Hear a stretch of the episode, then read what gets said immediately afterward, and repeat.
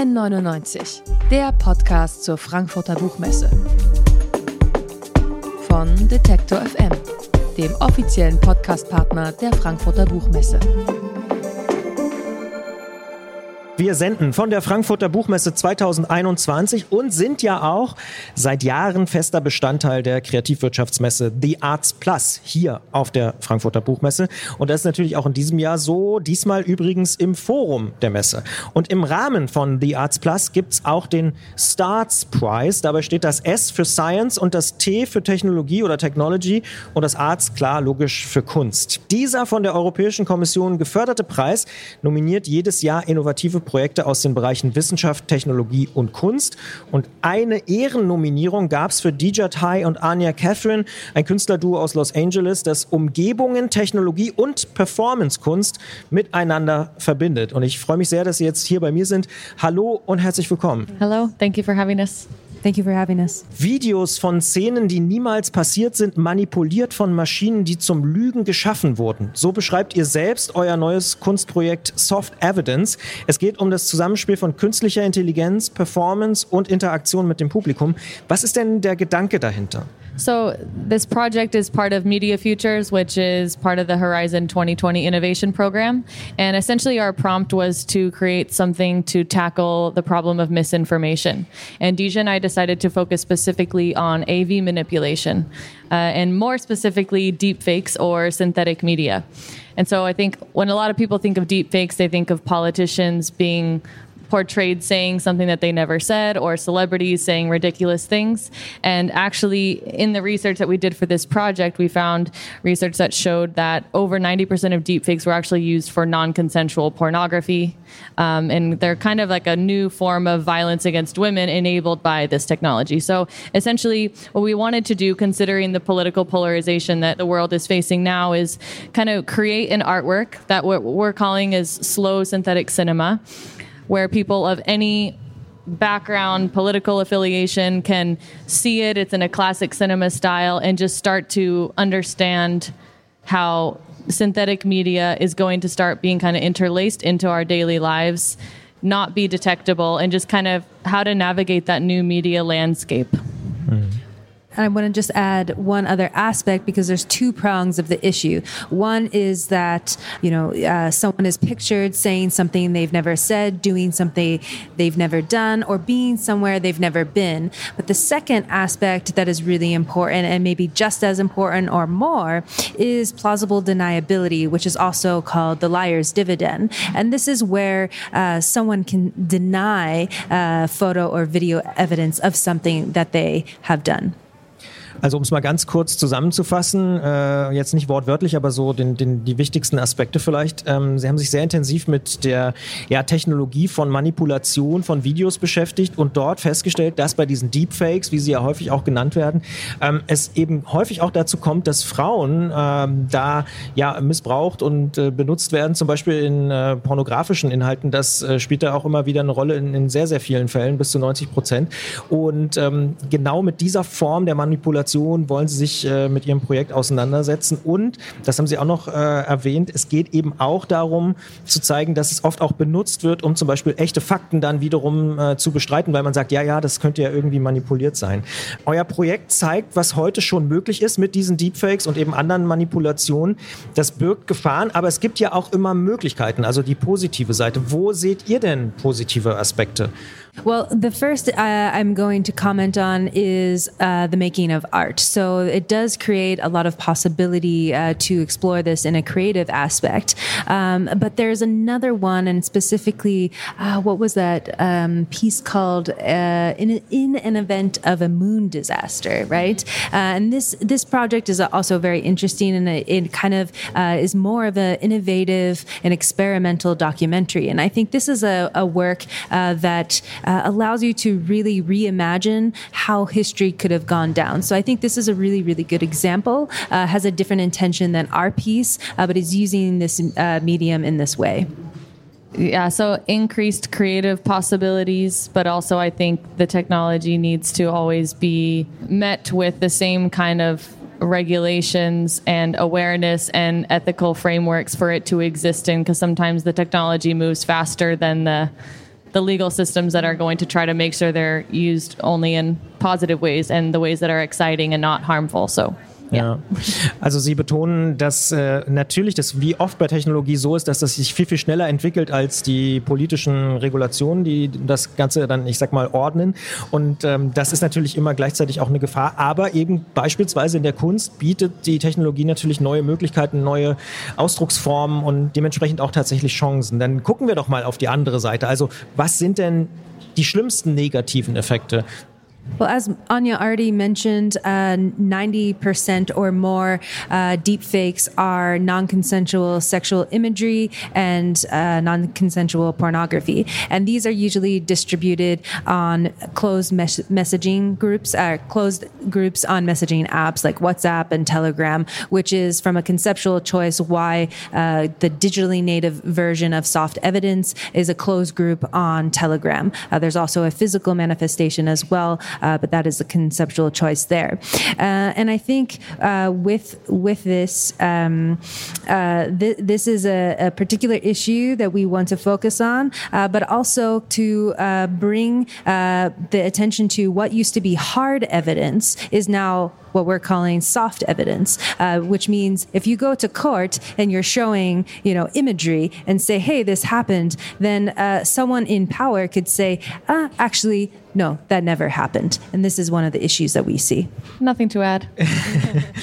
also zusammengefasst, äh, die beiden wichtigsten Punkte aus, aus Ihrer Perspektive sind tatsächlich, dass 90 Prozent der Inhalte pornografische Inhalte ohne Zustimmung sind, die ähm, eben von, von den Opfern nicht äh, akzeptiert werden oder die, die sie nicht äh, gutheißen und die vor allen Dingen auf Messengern verteilt werden, wie zum Beispiel Telegram. Äh, das heißt, das sind geschlossene Gruppen, wo solche Inhalte dann auch äh, weiterverteilt werden. Und das andere Thema, was ja auch schon angesprochen wurde, dass beispielsweise vor Gericht ähm, Beweise jetzt nicht mehr als harte Beweise gelten, wenn sie beispielsweise als Video vorliegen, sondern dass aus diesen harten Beweisen weiche Beweise werden, also aus Hard Facts, Soft Facts sozusagen. Und ähm, das ist auf jeden Fall äh, ein, ein Aspekt, den, den Sie beide auch betonen. Ihr sprecht, wenn man sich mit eurer Arbeit auseinandersetzt, von einem ungleichen Privileg, Wahrheiten zu erfinden. Und da sind wir ja bei diesen Beweisen. Vielleicht könnt ihr sagen, was ihr genau damit meint? I think this just goes back to how how technology intersects with privilege more generally, which is, as we said earlier, um, people who are already marginalized are usually the victims of new technologies, and it just kind of makes that situation worse. Um, and in the on the other side, people who have power are going to be more believed if they write off a piece of video or photo of them doing something that they shouldn't be doing. They're going to be more believed than someone who is already kind of decided to be on the margins and not believable. And I sometimes think about if the conversation about synthetic media and deepfakes had been further along. For example, when the George Floyd situation happened in the US and m- people were more comfortable with the idea of synthetic media existing, it would have been pretty easy for a police force to say, that is not a real video. And at least, even if it ends up being proven that it's true, it plants this seed in your mind that Oh, yeah, that is. And people who want to believe it's not true are always just going to believe what they want anyway. Even if the deepfake is bad, if it confirms something that you already believe, then you're going to. So it's kind of just in terms of inventing truths and being able to deny truths and what how photo and video have been used and are still used as a source of accountability and justice, it presents a lot of issues. Also, Sie sagen, dass Technologie immer auch ungleich ist und dass es immer bestimmte Gruppen bevorzugt. Also zum Beispiel privilegierte Gruppen, die Zugang haben zu Technologie, die vielleicht das Know-how haben, möglicherweise auch das Geld, dass die ähm, davon Vorteil haben und dass gleichzeitig schwächere Gruppen benachteiligt werden durch solche Technologien und dass das eben ein Ungleichgewicht ist, was, was damit eigentlich noch verstärkt werden kann und was auch verstärkt wird. Und Sie haben auch erwähnt, zum Beispiel das Beispiel George Floyd, was sicher viele mitbekommen haben, auch, dass in dem Fall natürlich auch Leute gleich behaupten hätten können, ja, ja das ist vielleicht ein Deepfake, Fake, das stimmt alles nicht. Und alleine diese, äh, ja, die Saat des Zweifels sozusagen hätte natürlich auch in dem Fall irgendwie dazu führen können, dass äh, da Leute anfangen zu zweifeln und dann eben echte Fakten sozusagen auch wieder in Frage gestellt werden. die Technologie an sich zum Manipulieren von Videos, die ist noch relativ neu und gerade deshalb vielleicht ja auch so angsteinflößend, wenn man aber ein bisschen rausguckt. Photoshop zum Beispiel gibt es schon seit mehr als 30 Jahren. Bilder manipulieren zu können und manipulierte Bilder zu sehen, ist also für uns mittlerweile eigentlich schon Alltag, äh, gerade wenn man sich so ein bisschen umguckt. Trotzdem können wir äh, ja mit dieser Technologie auch leben, wenn es jetzt um Bilder geht zum Beispiel. Und auch Manipulation im Videobereich wird man wahrscheinlich ja gar nicht verhindern können. Ist es also vor allem wichtig, ein Bewusstsein zu schaffen, nicht alles zu glauben, was man auf Bildern und Videos sieht, so wie wir es vielleicht schon von Zeitungscovern kennen oder so? Well, I think you know you bring up a good point. We've been manipulating content for a very long time. Uh, Stalin was one of the 1st mm-hmm. yeah. pioneers of rewriting history through early types of photo manipulation. Sorry, mm-hmm. go ahead. No, great addition. Uh, but the thing is now is that it can happen at a more accurate and fast pace, and it can be quite believable. So the way that we created our synthetic media and deepfakes, uh, this was a very manual process uh, and using a, a very sophisticated uh, deepfake algorithm. Uh, so this one is very very hard to detect. Uh, whereas there's also apps called Reface where this is made uh, a, a, lot uh, more accessible. Uh, so I think uh, this is interesting to think of how accessible these tools are. Um, but yeah, did you want to add anything? Yeah, just that it's mm. not like stated earlier, it's not new photo manipulation, but I yeah. think the increased accessibility. For example, you have to be pretty skilled at Photoshop to make someone look like an entirely other person. You can take off a freckle or do little adjustments here and there, but to do a full face swap with Photoshop would be quite difficult for your everyday person. Whereas, like Dejha said, there's apps that make an entire identity, make someone look naked when they were wearing clothes, make someone look like they are doing something they've never done is super easy and i think that's the issue is the accessibility mostly. And i think one of the solutions can be if we can begin to integrate uh, how to mark what you're seeing is synthetic right? So it's okay that we uh, create uh, synthetic media but as long as it's presented in the context of synthetic media uh, and what you're about to see is fake. There can be great value in uh, imagining something that didn't happen. Uh, there there can be great value and and positive use of that. Uh, but it's very crucial that uh, content platforms and content creators uh, uh law uh, uh, systems are able to come together to create a framework where this is instantly recognizable as synthetic. Mhm. Also Sie haben erwähnt ganz am Anfang auch schon, dass Stalin ja schon äh, Bilder manipuliert hat. Heute ist es aber viel, viel leichter und viel, viel schneller möglich zu manipulieren. Und Sie haben auch nochmal gesagt, naja klar, man konnte vielleicht auch schon mit Photoshop Bilder bearbeiten, aber eben nicht so leicht wie heute mit Apps wie zum Beispiel WeFace. Ähm, da gibt es eben sehr, sehr viele Möglichkeiten, die heute technisch viel, viel einfacher sind, das Ganze irgendwie schnell zu machen und so zu machen, dass man es vielleicht gar nicht merkt. Und dann wird es natürlich irgendwie gefährlich. Deswegen sagen Sie, eine Lösung und vielleicht die Lösung überhaupt wäre, das Ganze Ganze zu markieren und zu sagen, ja, das ist ein Bild, was mit äh, Videobearbeitung sozusagen verändert worden ist und nur so geht es eigentlich, dass der Staat, Gesetzgeber und so das offen und Transparenz einfordern, dass wir alle irgendwie die Chance haben, das ähm, auch wirklich zu erkennen.